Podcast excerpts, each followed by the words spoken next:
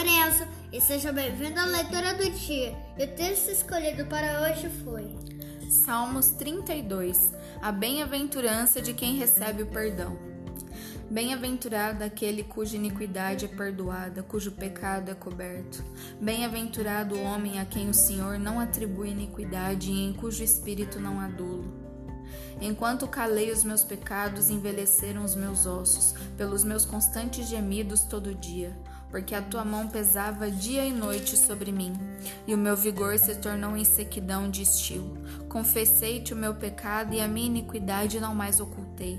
Disse: Confessarei ao Senhor as minhas transgressões, e tu perdoaste a iniquidade do meu pecado.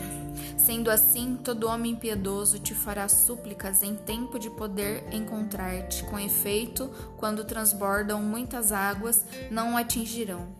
Tu és o meu esconderijo. Tu me preservas da tribulação e me cercas de alegres cantos de livramento.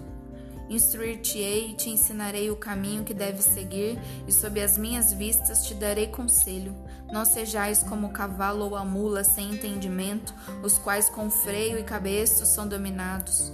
De outra sorte não te obedecem. Muito sofrimento terá de curtir o ímpio, mas o que confia no Senhor, a misericórdia o assistirá.